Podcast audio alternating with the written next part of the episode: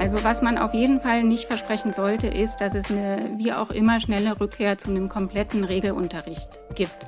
Auch nicht für die Abschlussklassen. Ich finde, das ist nicht verantwortungsvoll, das kann man nicht machen. Was am Anfang der Pandemie so hochgehalten wurde, die Solidarität, die internationale Solidarität, ist jetzt dem totalen Impfnationalismus zum Opfer gefallen. Wir müssen ähm, viele Infrastrukturen, die wir benötigen, zu kollektiven Gütern machen, damit sie zugleich am Gemeinwohl wie an der Erhaltung der planetaren Lebensgrundlagen orientiert werden können. Wir brauchen ein Recht auf Anonymität, grundsätzlich die Möglichkeit, dass Tracking, die permanente Datenerfassung unseres Online-Verhaltens abgeschalten werden kann. Blätter Podcast. Der Podcast von den Blättern für deutsche und internationale Politik und Detektor FM. Hi und herzlich willkommen zu dieser Folge vom Blätter Podcast, der ersten Folge in 2021. Mein Name ist Helena Schmidt und wir sprechen in diesem Podcast über vier ausgewählte Themen aus dem Heft der Blätter für deutsche und internationale Politik, zu denen ihr gerade schon die Zitate gehört habt. Das sind in dieser Folge die Themen zuerst die umstrittene Frage, wie man mit Corona und den Schulen umgeht, geschlossen lassen oder doch schon wieder langsam öffnen. Das gleiche mit der Blätterredakteurin Annette Mengel. Dann der Corona-Impfstoff, was in Deutschland schiefgelaufen ist und wie es um die globale Solidarität steht, mit der freien Journalistin Ulrike Baureitel. Außerdem spreche ich mit dem Soziologen Sikat Neckel über den nahenden Zusammenbruch des Erdsystems und die sozial-ökologische Transformation. Und dann geht es darum, wie die EU gegen Amazon, Facebook und Co. vorgehen will, um die Big Tech-Konzerne endlich zu bändigen, mit dem Politikwissenschaftler Dominique Pietron. Und mit mir begrüßt euch hier der Blätterredakteur Steffen Vogel. Hallo Steffen. Hallo, grüß dich. Und Steffen, du bist nicht nur hier im Podcast mal wieder zu hören, sondern du bist auch generell zurück in der Redaktion, denn du warst in Elternzeit die letzten Monate. Herzlich willkommen zurück. Danke dir. In diesem ersten Monat des Jahres war schon einiges los politisch. Wie bildet ihr das denn ab im Heft? Ja, wir beginnen natürlich mit den dramatischen Ereignissen in Washington, mit dem Sturm auf das US-Kapitol und haben dazu einen Text des Historikers Timothy Snyder, der davon ausgeht, dass wir es da mit einem Putschversuch zu tun hatten, der fast schon faschistische Qualitäten hatte und der nur deswegen scheiterte, weil Donald Trump einfach kein guter Stratege ist. Trump hat aber, so argumentiert Snyder, eine große Lüge in die Welt gesetzt. Eine regelrechte Dolchstoßlegende vom angeblichen Wahlbetrug, von der Wahl, die ihm gestohlen worden sei. Und wenn diese, äh, diese große Lüge in den kommenden Jahren immer wieder wiederholt wird, dann bereitet sie den Nährboden für einen erneuten Angriff auf die Demokratie, der sich dann wahrscheinlich nur deutlich schwerer abwehren ließe als der letzte. Und passend dazu haben wir einen Text von Felix Heidenreich.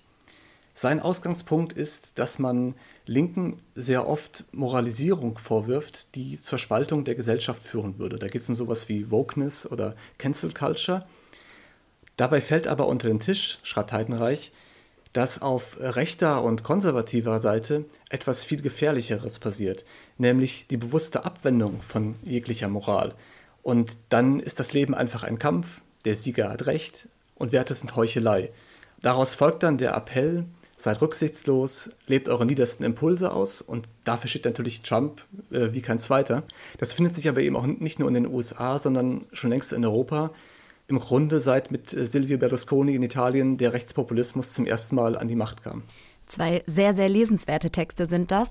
Außerdem schreibt dein Kollege Albrecht von Lucke über die Wahl des CDU-Vorsitzenden.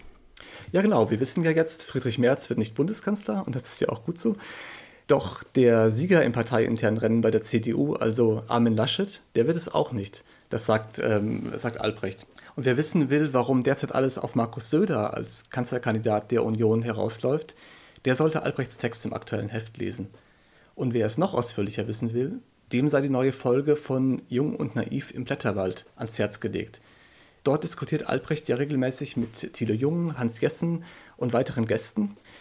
In der letzten Folge war die Wirtschaftsjournalistin Ulrike Herrmann zu Gast und es ging unter anderem eben genau um das aktuelle Wahljahr. Auf dieses Format haben wir jetzt ja schon ein paar Mal hier in diesem Podcast hingewiesen. Das lohnt sich auf jeden Fall, da mal reinzuschauen, sich diese spannenden Gespräche ähm, anzuschauen. Das Video, das findet ihr bei YouTube, bei Jung und Naiv oder auf der Blätter-Website blätter.de. Und Steffen, welche Themen habt ihr darüber hinaus noch im Heft? Ja, wir schauen auf einige der aktuellsten äh, Konflikte weltweit, äh, nach Belarus, nach Bergkarabach, in die Westsahara. Wir werfen einen eher abwägenden Blick auf die ja sehr aufgeheizte Debatte rund um die BDS-Bewegung. Und wir haben einen großen Text des Philosophen Michael Sandel. Er kritisiert die sogenannte meritokratische Ethik. Dahinter verbirgt sich die Vorstellung, dass Erfolg und Reichtum auch im moralischen Sinne verdient sind. Das heißt also, wer reich ist, der ist gut und wer unten steht, der ist selbst schuld. Wie immer ganz, ganz viele spannende Texte in den Blättern. Danke dir für die Übersicht, Steffen. Danke auch.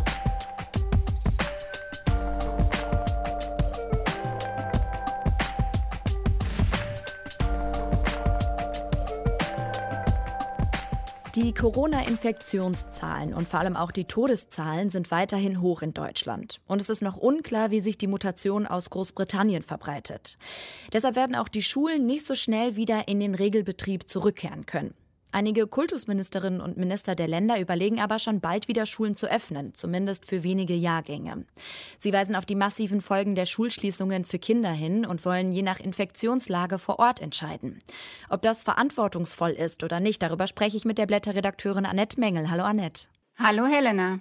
Annette, du hast ja selbst ein Kind im Schulalter. Wie gestaltet sich für euch denn gerade die Zeit des Homeschoolings? Genau, mein Kind ist äh, zehn und in der vierten Klasse hier in Berlin. Das heißt, es hat noch nicht den Abschlussstress, den es ja andernorts gibt, weil wir in Berlin eine sechsjährige Grundschule haben. Und wir haben das große Glück, dass wir eine sehr engagierte Lehrerin haben, die gut die Sachen vorbereitet und ähm, sich auch mit den neuen Medien jetzt gezwungenermaßen beschäftigt hat und da auch an unserer Schule, also an der Schule von meinem Sohn, äh, Sachen initiiert hat, zusammen mit uns Elternvertretern, äh, sodass das ganz gut funktioniert. Also die kriegen einen Wochenplan, ähm, machen zweimal in der Woche ein ähm, Videomeeting und können sich jederzeit bei ihr melden. Ähm, insofern klappt das bei uns zu Hause soweit ganz gut natürlich immer mit der Einschränkung, dass für Kinder Lernen in der Schule viel besser ist ähm, als daheim, weil sie sich da viel besser konzentrieren können und Eltern einfach keine Lehrerinnen sind. Jetzt kriegt man ja aber auch viel mit, dass es nicht an allen Schulen so läuft, wie du es gerade beschrieben hast. Britta Ernst, die Vorsitzende der Kultusministerkonferenz, die hält jetzt erste Schulöffnungen Anfang Februar für möglich. Die Länder sollen das je nach Infektionsgeschehen entscheiden können. Hältst du das für richtig gerade? Ja, das ist eben so eine Sache und ich spreche das ja auch in meinem Kommentar an. Ich finde, dass die Kultusminister einfach ziemlich fatal ins Jahr gestartet sind. Ähm, die haben einen Tag bevor die Ministerpräsidentenrunde sich Anfang Januar getroffen hat, ähm, sich zusammengesetzt und beschlossen in einem äh, ziemlichen Wischiwaschi-Beschluss, dass sie die Schulen schnellstmöglich in drei Stufen öffnen wollen. Und das war nicht zu einem Zeitpunkt, wo noch überhaupt nicht klar war, wie sich einerseits die ähm, Weihnachtsfeiertage und die Silvesterfeierlichkeiten auswirken werden. Und noch, also noch viel weniger als jetzt, aber auch nicht absehbar war, wie sich die Mutationen auswirken werden. Und ich finde einfach so eine Politik, die von Versprechen äh, lebt, die dann nicht eingehalten werden können, die sind überhaupt nicht sinnvoll. Und man kann äh, jetzt noch nicht versprechen, dass die Schulen wieder aufmachen, weil wir einfach überhaupt nicht wissen, wie die Lage in zwei Wochen ist. Aber könnte man nicht eben diese Option des Wechselunterrichts jetzt schon mal andenken, dass zumindest eben die Abschlussklassen oder auch die ersten Klassenstufen ähm, die Möglichkeit haben, zumindest teilweise wieder die Schule zu besuchen? Ja, das ist eben die große Frage. Also was man auf jeden Fall nicht versprechen sollte, ist, dass es eine wie auch immer schnelle Rückkehr zu einem kompletten Regelunterricht gibt. Auch nicht für die Abschlussklassen. Ich finde, das ist nicht verantwortungsvoll, das kann man nicht machen. Wechselunterricht kann man überlegen, aber eben, ich glaube auch nicht bei den Inzidenzen, die wir jetzt noch haben. Und immer im Blick muss man haben, was mit den Mutationen passiert. Ähm, ich finde es viel wichtiger, dass man den Blick darauf richtet, dass man benachteiligte Kinder so gut es geht unterstützt. Bei uns in der Schule und in Berlin ist es auch immer noch so, dass die Schule in der Regel geschlossen ist. Es gibt aber natürlich eine Notbetreuung für Kinder, die, ähm, wo die Eltern arbeiten müssen. und kein Homeschooling sicherstellen können. Und es gibt auch eine Betreuung an den Schulen für Kinder, die aus Elternhäusern kommen, wo sie einfach keinen guten Lernarbeitsplatz haben. Und ich glaube, das ist einfach für die nächsten Wochen und vielleicht auch Monate, das will keiner hoffen. Wir wollen alle, dass die Kinder schnell wieder in die Schule kommen.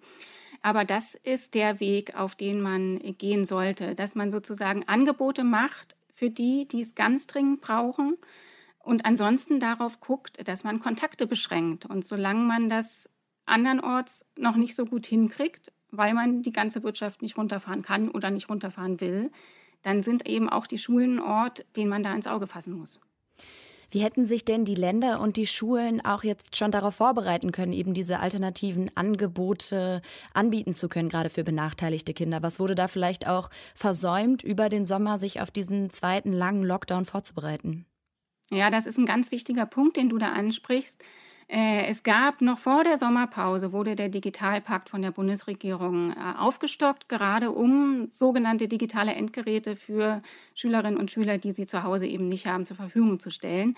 Das hat ewig gedauert. Bei uns an der Schule ähm, war das genau passend sozusagen zu den verfrühten Weihnachtsferien, dass die Kinder, die es benötigen, tatsächlich einen ähm, einen Laptop bekommen haben. An anderen Schulen ist das noch immer nicht der Fall. Also da ist ganz viel Zeit ins Land gegangen, weil es einfach ewig dauert, wenn bis vom Bund äh, die Mittel auf die Länder ne, durchgesickert sind und dann tatsächlich an der einzelnen Schule landen. Und dann brauchst du an der Schule auch noch jemanden, äh, der die Geräte sozusagen einrichtet ne? und der guckt, dass da die notwendige Software drauf ist und so weiter. Das ist alles was, äh, wo man einfach merkt, da ist in den letzten 10, 15 Jahren viel zu wenig passiert.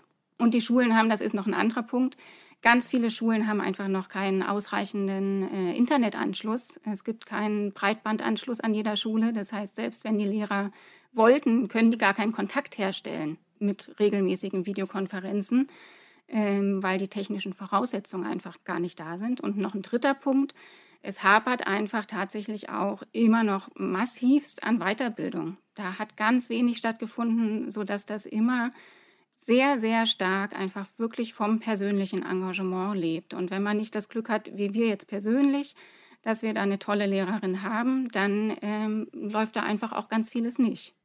Das ist der eine große Punkt, dass man sich eben auf die Digitalisierung besser hätte vorbereiten müssen. Wäre es nicht aber auch möglich gewesen, dass man über den letzten Sommer eben Hygienepläne mhm. sich überlegt, um die Schulen gar nicht so lange schließen zu müssen, wie es jetzt der Fall ist? Ja, ja, na klar, das ist natürlich noch ein anderer Punkt. Das Wobei das auch einfach leicht gesagt ist. Man hätte natürlich sagen können äh, oder das auch machen müssen, dass man ausreichend Luftfilteranlagen zum Beispiel ähm, in irgendeiner Art und Weise installiert und sich ausdenkt, wie das funktionieren kann.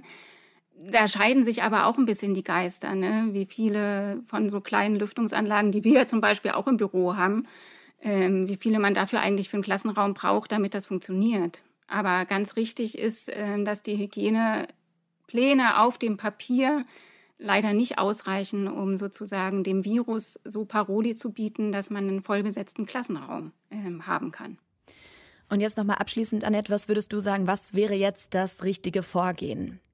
Ja, wie gesagt, also ich finde zum einen, dass es notwendig ist, ähm, dass man ein einigermaßen abgestimmtes Vorgehen macht. Und es kann eigentlich nicht sein, dass jetzt auch bei der nach der Ministerpräsidentenrunde vom 19. Januar wurde eigentlich beschlossen, dass Schulen grundsätzlich zu haben, aber das grundsätzlich heißt nicht, dass sie zu haben, sondern dass jetzt schon wieder alle Länder irgendwie unterschiedlich vorgehen äh, und sagen, oh nee, wir machen jetzt aber ganz bestimmt auf und uns ist auch ein bisschen egal, was sozusagen die Pandemieentwicklung dazu sagt. Also man bräuchte da ein abgestimmtes Vorgehen und noch ein Punkt, über den wir jetzt noch gar nicht gesprochen haben, der auch wirklich wichtig ist. Man kann einfach nicht so tun, als hätte man jetzt im zweiten Pandemiejahr ganz normale Schuljahre hinter sich und gerade die Abschlussklassen brauchen Sonderregelungen. Also sozusagen da muss man ganz dringend drüber reden. In manchen Bundesländern ist es jetzt schon, dass Prüfungen entschlackt wurden. Und äh, in Berlin ist es so, dass ähm, Abschlussprüfungen in der 10. Klasse, also der mittlere Schulabschluss, dass der nur durch eine Präsentation abgeschlossen wird und die Prüfungen wegfallen. Aber bei den Abiturienten passiert noch viel zu wenig. Da wird nur davon geredet, dass man vergleichbare Abschlüsse herstellen muss. Und es ist völlig unklar, was das eigentlich heißen soll. Also da muss dringend was passieren. Und zwar jetzt nicht nur von oben nach unten, sondern da müssen die Kultusminister einfach mit den Schulbehörden und vor allem mit den Lehrerinnen und Lehrern und nicht zuletzt mit den betroffenen Schülerinnen und Schülern ganz dringend ins Gespräch darüber kommen, wie man das sicherstellen kann. Das sagt die Blätterredakteurin Annette Mengel. Danke, Annette. Ja, vielen Dank, Helena.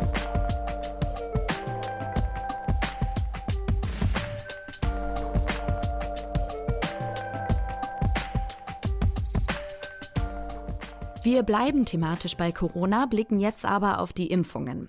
Nach BioNTech Pfizer liefert jetzt auch AstraZeneca weniger Corona-Impfstoff an die EU-Staaten als bestellt. Aber nicht nur deshalb stockt der Impfzeitplan in Deutschland gerade. Auch hier gilt, was Annette Mengel gerade in Bezug auf die Schulen angesprochen hat.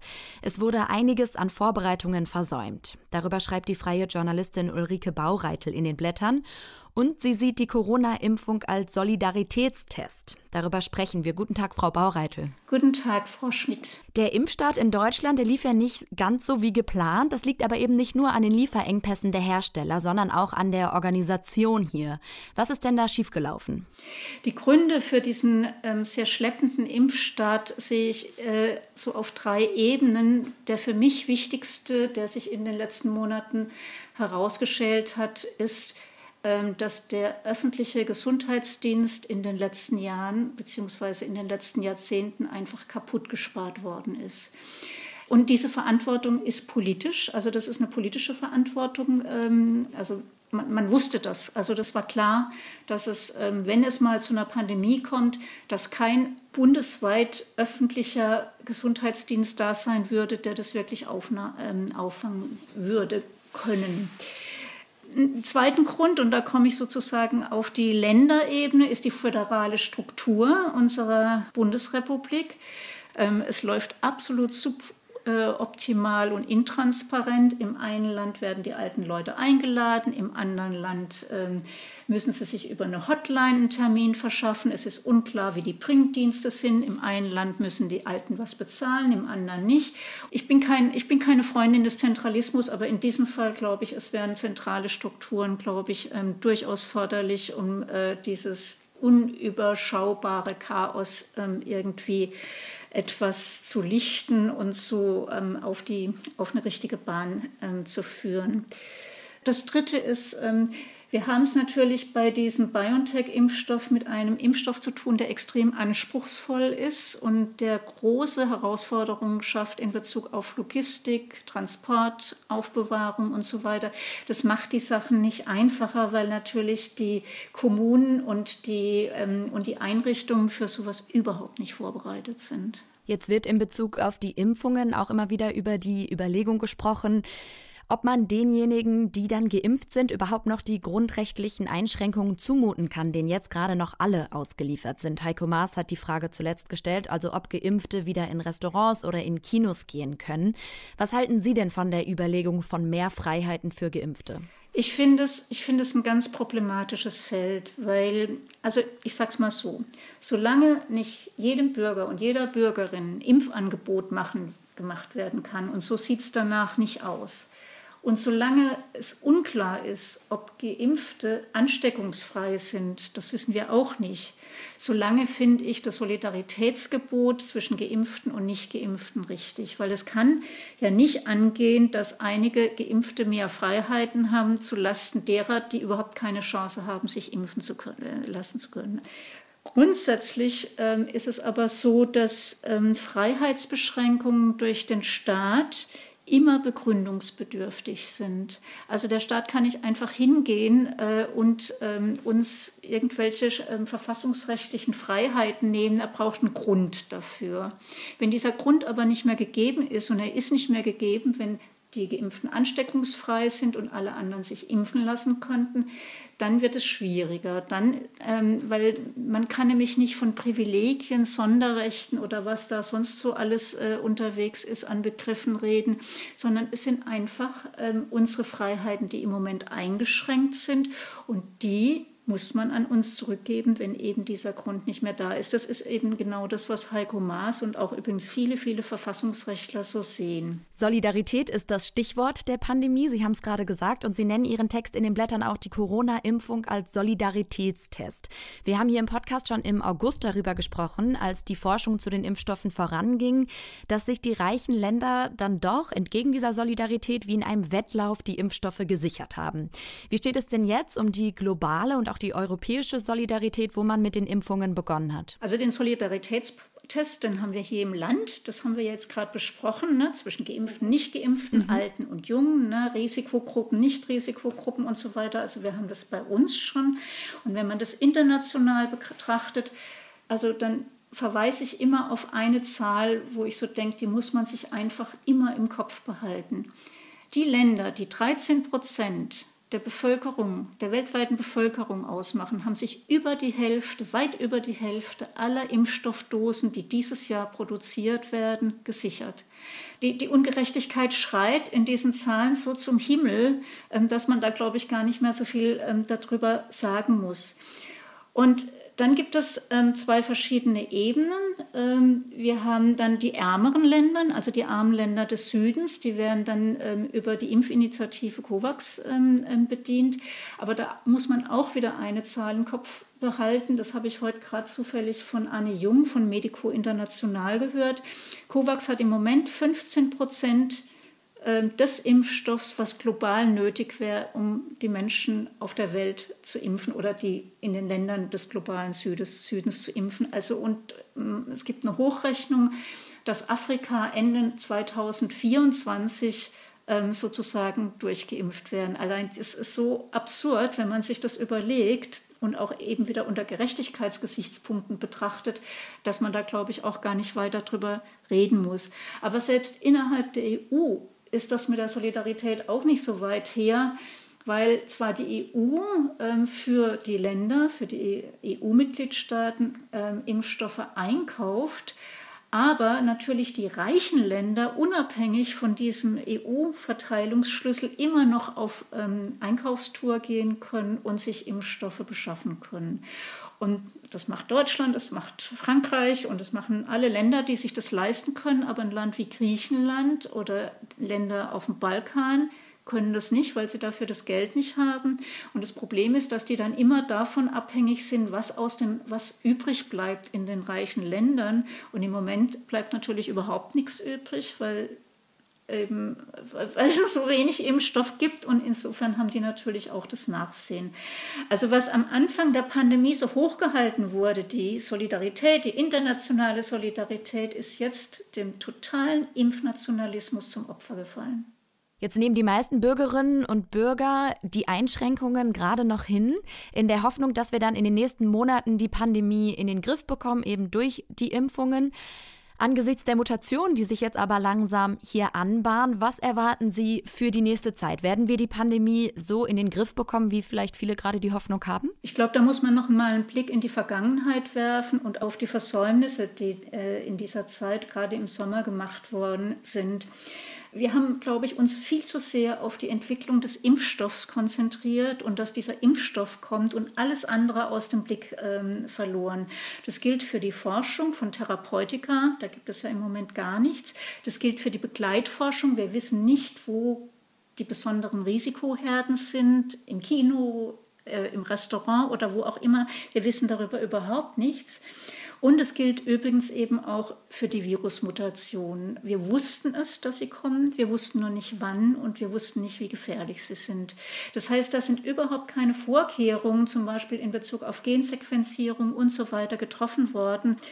Und jetzt sind wir in der Situation, dass wir ein Wettrennen haben zwischen Impfstoff und Mutation. Ähm, kriegen wir möglichst viele geimpft? Äh, solange das Virus noch mit diesem Impfstoff äh, in Schach gehalten werden kann, oder verändert sich das Virus schneller als dieser Impfstoff, wenn der Impfstoff dann nicht mehr ähm, taugt. Und inwieweit die Bevölkerung bereit ist, die Maßnahmen des Lockdown auf der einen Seite und gleichzeitig angesichts dessen, was da an, an Versäumnissen und an Drama ähm, mit dem Impfen läuft, noch bereit ist, das weiter mitzumachen, das ist eine große Frage. Und ich finde, was sich im Moment in den Niederlanden abspielt, egal wie man das jetzt politisch einordnet, wirft schon so ein Licht darauf, was irgendwann bei uns vielleicht auch kommen könnte. Und es sind vielleicht dann eben nicht mehr die Impfgegner und nicht mehr nur die Rechten und nicht mehr nur irgendwelche Leute, die halt politisch sowieso auf Randale aus sind, sondern es sind möglicherweise einfach auch immer mehr Menschen, die einfach sagen, so geht es nicht weiter. Wir können uns die sozialen Folgen des Lockdowns und auch die ökonomischen Folgen des Lockdowns auf Dauer wahrscheinlich nicht weiter leisten. Ähm, es gibt den Vorschlag, dass man jetzt ganz, ganz viel Geld ähm, reinpumpt äh, in, die, in die Impfstoffherstellung, also dass man den Firmen, die Impfstoffe herstellen, mit viel Geld Angebote macht, damit sie ihre Kapazitäten ausweiten. Das würde gehen wahrscheinlich. Ich bin da skeptisch, weil ich finde, die sind schon so ähm, subventioniert worden, dass ich eigentlich denke, man müsste jetzt wirklich an Zwangslizenzen denken und ähm, die Firmen auch einfach dazu zwingen, so viel wie möglich Impfstoffe herzustellen. Das wäre in Deutschland rechtlich auch möglich. Ähm, ich glaube, ein Umsteuern müsste es möglichst bald geben. Das sagt Ulrike Baureitel. Vielen Dank. Vielen Dank.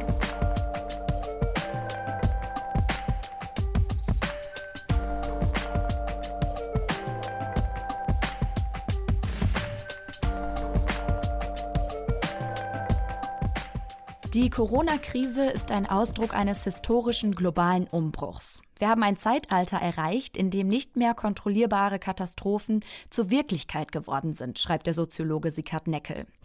Sie könnten noch in diesem Jahrhundert zu einem Kollaps des Erdsystems führen. Er zeigt in seinem Text in den Blättern, dass die Corona-Pandemie und die ökologischen Notstände unserer Zeit gemeinsame Ursachen haben. Und er denkt darüber nach, ob sich auch gemeinsame Lösungen finden lassen. Und darüber spreche ich mit ihm. Guten Tag, Herr Neckel. Guten Tag. Wie sehe denn der Kollaps des Erdsystems aus, den Sie beschreiben? Also welches Szenario haben Sie da vor Augen?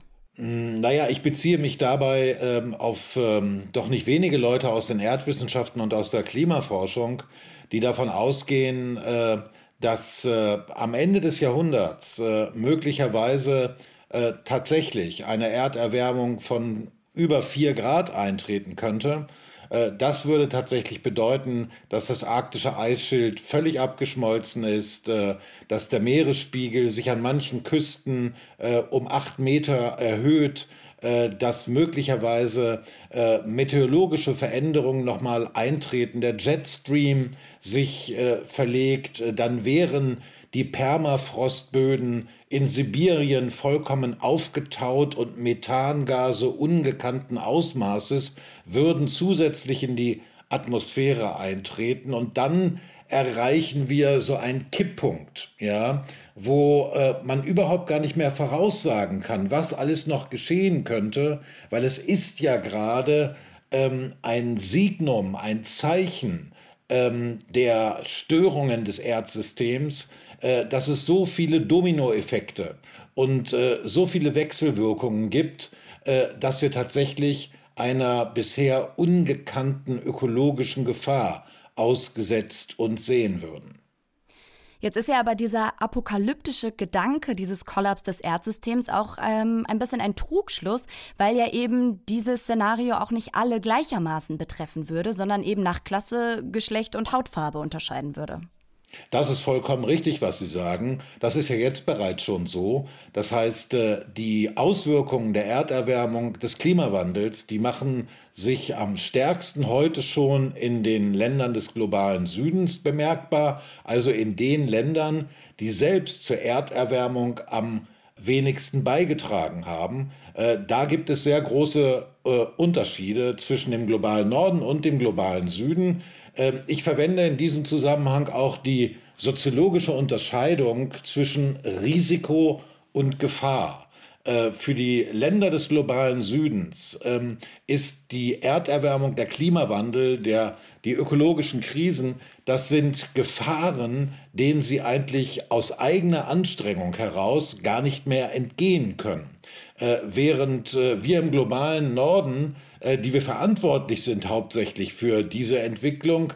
Für uns stellt das insofern ein Risiko dar, als es abhängig ist von unseren eigenen Handlungen. Wir haben es selber so weit gebracht, ökologisch, aber wir könnten es insbesondere in den nächsten zehn Jahren auch durch eigene Handlungen versuchen, wieder zu begrenzen und einzudämmen und eine andere Richtung einzuschlagen.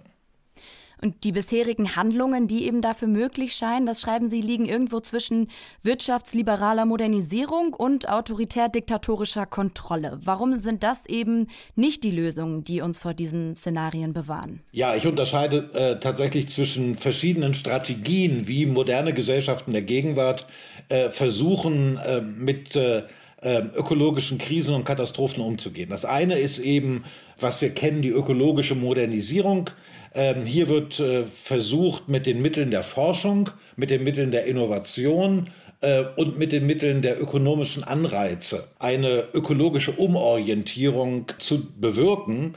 Äh, das andere ist eben eine autoritative Strategie, wo man im Grunde genommen ökologische Katastrophen meint gar nicht mehr verhindern zu können, sondern man will die Folgen begrenzen, insbesondere die Folgen begrenzen für privilegierte Bevölkerungsteile, äh, für das, was als wertvoll und wichtig betrachtet wird, äh, während Bevölkerungsgruppen, die äh, nicht einen so großen Einfluss haben und äh, äh, so große ökonomische Werte hinter sich haben, möglicherweise diesen Gefahren ausgesetzt werden. Und ich glaube, dass beide Strategien tatsächlich äh, mit ungeheuren Risiken behaftet sind. die Modernisierungsstrategie steht gewissermaßen unter dem Fluch des tatsächlichen Erfolgs. Ja, das sehen wir jetzt auch äh, etwa bei der Corona-Pandemie. Äh, wir haben gesehen, dass äh, im letzten Jahr tatsächlich erstaunlicherweise äh, ein großer wissenschaftlicher Erfolg, ein Impfstoff, Impfstoffe entwickelt worden sind und auch Medikamente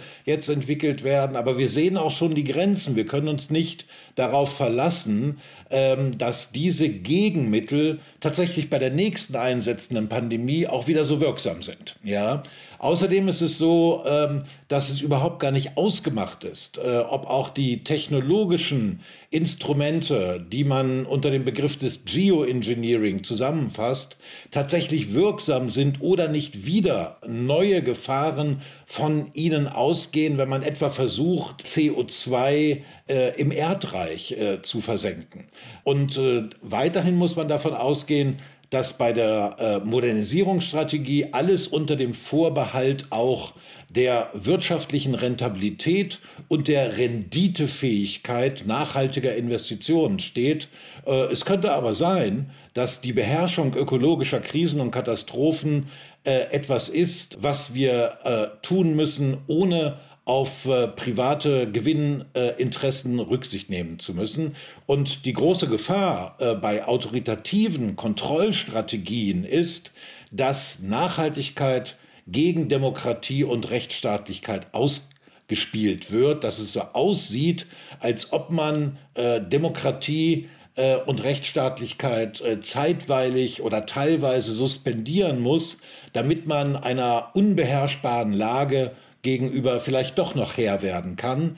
Äh, und das ist eine Tendenz sozusagen eines äh, ökologischen Notstandsregimes, was wir auf jeden Fall verhindern sollten durch rechtzeitiges Handeln. Und Sie sagen dann, es braucht stattdessen eine sozial-ökologische Transformation, um eben tatsächlich Pandemien bekämpfen zu können und die Erderwärmung bremsen zu können. Was stellen Sie sich dann genau unter so einer Transformation vor? Unter einem sozialökologischen Umbau, unter einer grundlegenden Transformation stelle ich mir eine grundsätzliche Veränderung unserer Wirtschaftsweise und auch unserer gesellschaftlichen Naturverhältnisse vor. Das heißt, äh, wir brauchen eine Dekarbonisierung unserer Ökonomie. Äh, das heißt, äh, wir müssen von der fossilen Verbrennung von Rohstoffen müssen wir weg. Und äh, wir müssen ähm, viele Infrastrukturen, die wir benötigen, in der Energieerzeugung, äh, in der Mobilität, in der Daseinsvorsorge zu kollektiven Gütern machen, damit sie zugleich am Gemeinwohl wie an der Erhaltung der planetaren Lebensgrundlagen orientiert werden können. Das ist eine Voraussetzung dafür, dass wir einen Ordnungsrahmen schaffen, in dem das die Kriterien sind, die die höchste Priorität genießen. Und wenn wir das jetzt an konkreten Punkten oder Instrumenten festmachen, wie kommen wir dahin?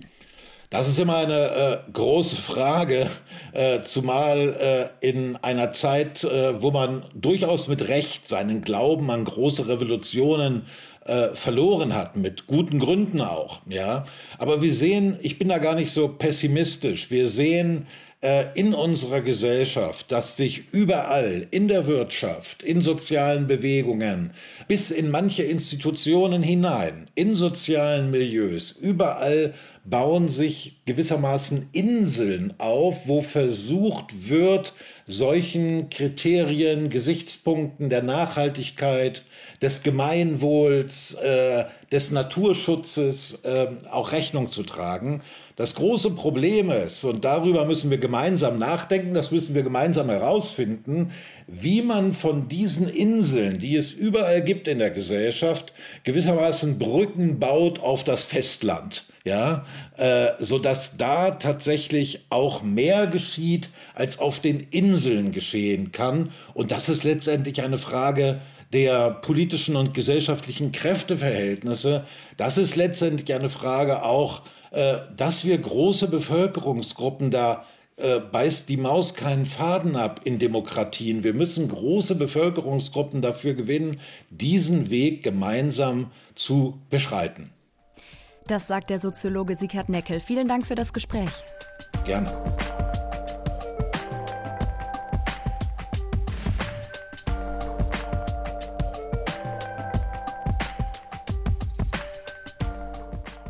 Konzerne wie Google, Amazon oder Facebook, die haben in den vergangenen 20 Jahren die zentralen Infrastrukturen unserer digitalen Gesellschaft komplett in Besitz genommen.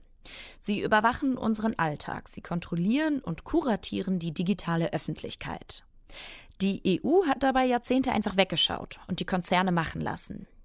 Jetzt hat sie aber endlich eine spezielle Verordnung auf den Weg gebracht, und zwar das sogenannte Digital Service Package. Aus Sicht der Politikwissenschaftler Dominique Pietron und Philipp Stab könnte die Verordnung endlich mal was bewegen gegen die Big Tech-Konzerne, auch wenn sie noch einige Leerstellen aufweist. Darüber spreche ich mit Dominique Pietron. Hallo. Hallo, guten Tag. Das Digital Service Package, das besteht ja aus zwei Teilen. Der eine davon ist der Digital Service Act. Was sind denn die wichtigsten Punkte daraus? Genau, der Digital Service Act bezieht sich auf den ganzen Bereich Social Media. Ähm, der, ja, das Thema ist zuletzt ja besonders aufgekommen äh, in Folge der Sperrung von den Konten von Donald Trump. Hier haben äh, die Social Media Plattformen Facebook, Twitter, aber auch viele andere Plattformen entschieden, dass sie nicht weiter mit äh, dem Herrn Trump zusammenarbeiten wollen, dass sie ihm keine Plattform bieten wollen und haben ihn, haben sein seinen Account vorübergehend und dann auch langfristig gelöscht. Das hat eine Debatte ähm, in Gang gesetzt, erneut eine alte Debatte über die Frage, welche Macht dürfen die Plattformen haben, weil es wird erkannt, dass sie eben eine, ja, eine sehr ähm, weit ausgereifte Gatekeeper-Macht haben. Das heißt, sie dienen vielen Medien wirklich als Tor zur Welt, als Tor zu ihren Rezipientinnen. Und äh, in dieser, in dieser Gatekeeper-Position entscheiden sie darüber, welche Informationen durchgehen und welche nicht. Bisher war das wirklich weitgehend äh, den Plattformen überlassen, äh, wie sie hier entscheiden. Das hat man ganz bewusst getan. Der Staat wollte ganz bewusst nicht regulieren. Das äh, fällt fällt uns jetzt sozusagen auf die Füße, weil wir merken, es ist auch nicht gut, wenn die Plattformen es alleine tun. Und welche einheitlichen Regeln soll jetzt dieser Digital Service Act bringen? Ja, also das Paket ist wirklich sehr umfassend. Es, ähm, grundsätzlich kann man sagen, es geht nicht darum in dem Digital Service Act, dass entschieden wird, was illegale Inhalte sind, sondern es wären allgemein äh, bessere oder ähm, umfassendere Verfahrensvorschriften ähm, erlassen, wie Plattformen mit illegalen Inhalten umgehen sollen. Und ähm, man spricht auch von dem Notice- and Takedown-Verfahren. Also es gibt jetzt äh, einerseits sogenannte Trusted Flagger, die werden von den Mitgliedstaaten benannt, die äh, durchforsten die Social-Media-Plattform und ähm, ja, markieren potenziell illegale Inhalte. Gleiches dürfen jetzt auch die User vermehrt tun durch bessere Beschwerdemechanismen. Und wenn einmal dann so illegale Inhalte angemerkt sind, dann sind die Plattformen Plattform verpflichtet, diese Inhalte zu prüfen und äh, möglichst schnell herunterzunehmen. Das ist sozusagen auch die Regel, also dieses schnelle Herunternehmen, wie wir es auch schon in Deutschland mit dem Netzwerkdurchsuchungsgesetz haben. Durch die zusätzlichen Kontrollen haben wir hier eine Verschärfung. Aber wer diese Trusted Flagger sind, das ist ja eine höchst politische Frage, wer entscheidet, was illegal ist und was nicht. Wie werden die denn ausgewählt? Das entscheiden die Mitgliedstaaten für sich. Da hat die EU-Kommission gesagt, das wollen wir auch nicht entscheiden. Und ähm, ja, das sollen die nationalen Gesellschaften für sich sozusagen beschließen. Wer könnte das zum Beispiel sein? Ja, es gibt äh, in Deutschland meines Wissens das ähm, Journalistenkollektiv Korrektiv, was diese Rolle teilweise auch schon im Auftrag für Facebook übernimmt. Das heißt, es sind keine gänzlich neuen Strukturen hier. Wichtig ist einfach nur zu begreifen, wir haben sozusagen eine, eine Zentralisierung von Macht in diesen neuen privatisierten Öffentlichkeiten auf Plattformen. Und die Frage, wer hier entscheiden darf, was legal ist, was heruntergenommen wird, wie kann mein Meinungsfreiheit bewahrt werden, wie kann Overblocking verhindert werden, ist eine, die kann weder vom Staat noch von den Plattformen alleine und auch nicht von beiden alleine beschlossen werden. Das muss zusammen mit der Zivilgesellschaft passieren. Und da ist hier ein recht ähm, ja, guter Mittelweg, ein System von Checks and Balances vorgeschlagen worden, was, äh, denke ich, einen wichtigen Weg einschlägt hier. Also Overblocking, die Gefahr, dass eben zu viele Inhalte gelöscht werden.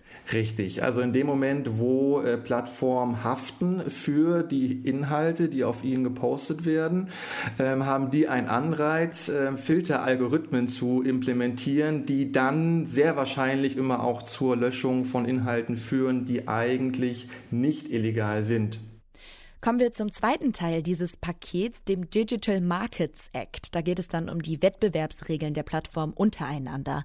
Welche neuen rechtlichen Grundlagen soll der bringen? Genau, hier bewegen wir uns jetzt sozusagen im Bereich des Wettbewerbsrechts. Ähm, es geht nicht mehr äh, nur um die privaten öffentlich oder um die Plattformöffentlichkeiten, um Social Media, sondern um die Frage, wie gehen wir insgesamt damit um, dass wir in der Wirtschaft so starke Zentralisierung von Daten, von Kapital, aber eben dann auch von Macht haben.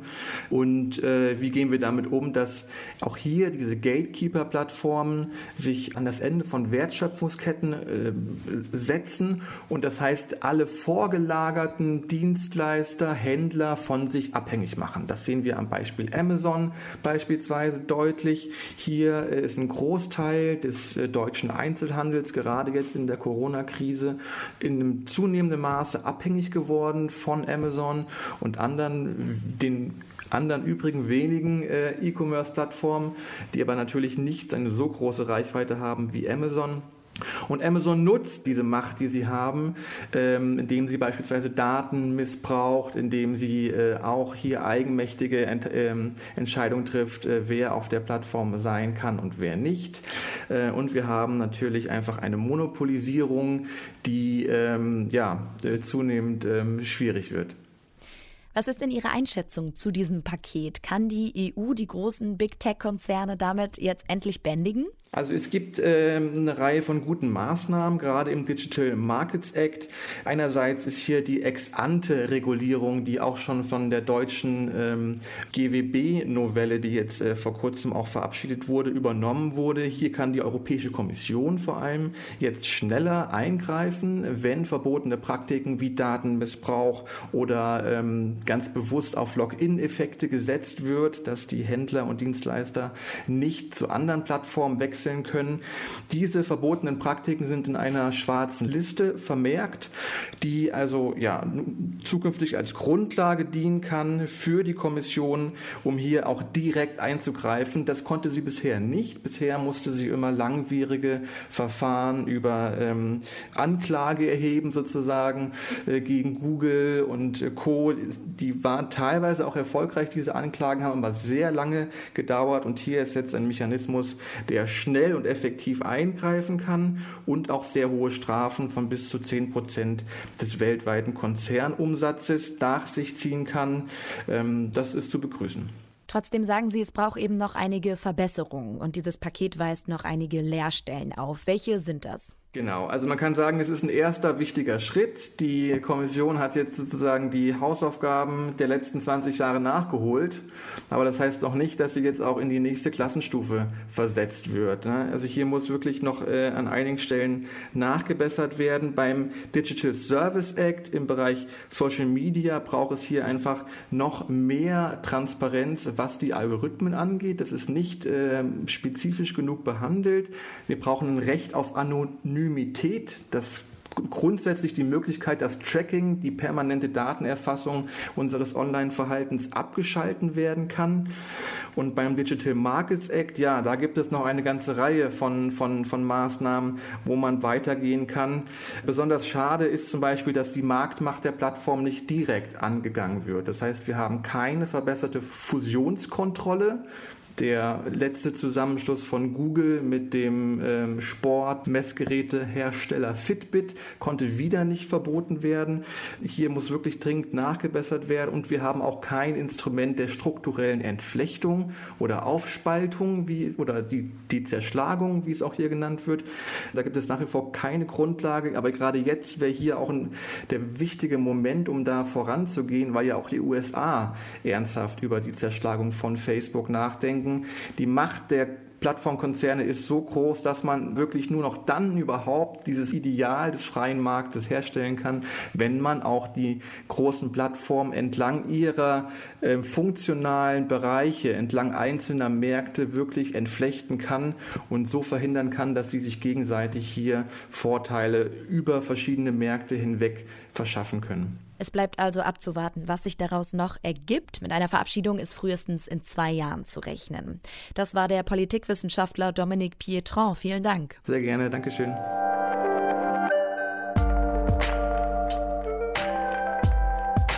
Und wie immer geben wir am Ende dieses Podcasts eine Aussicht auf das kommende Heft der Blätter, das Ende Februar erscheint und aus dem dann wieder einige Themen auch hier im Podcast besprochen werden. Steffen, was wird denn drin sein im kommenden Heft? Was kannst du schon sagen? Ja, dieses Jahrzehnt wird ja das Entscheidende für den Klimaschutz sein und wird unter anderem durch die Wahl von Joe Biden und seine ersten Kabinettsumbildungen ja auch nochmal einen, einen gewaltigen Push erfahren. Das ist zumindest zu hoffen. Und mit diesem Thema werden wir uns im Folgenden und auch in den nächsten Heften noch sehr intensiv beschäftigen. Wir werden auch nach Israel schauen, wo ja äh, zum wiederholten Male äh, gewählt werden muss. Und natürlich lässt uns auch die Corona-Pandemie nicht los, die ja nun seit einem Jahr in Deutschland wütet. Diese Themen und noch weitere werden dann also drin sein in der März-Ausgabe der Blätter. Damit hören wir uns hier auch dann in dem Podcast wieder. Danke dir, Steffen. Danke dir, bis dann.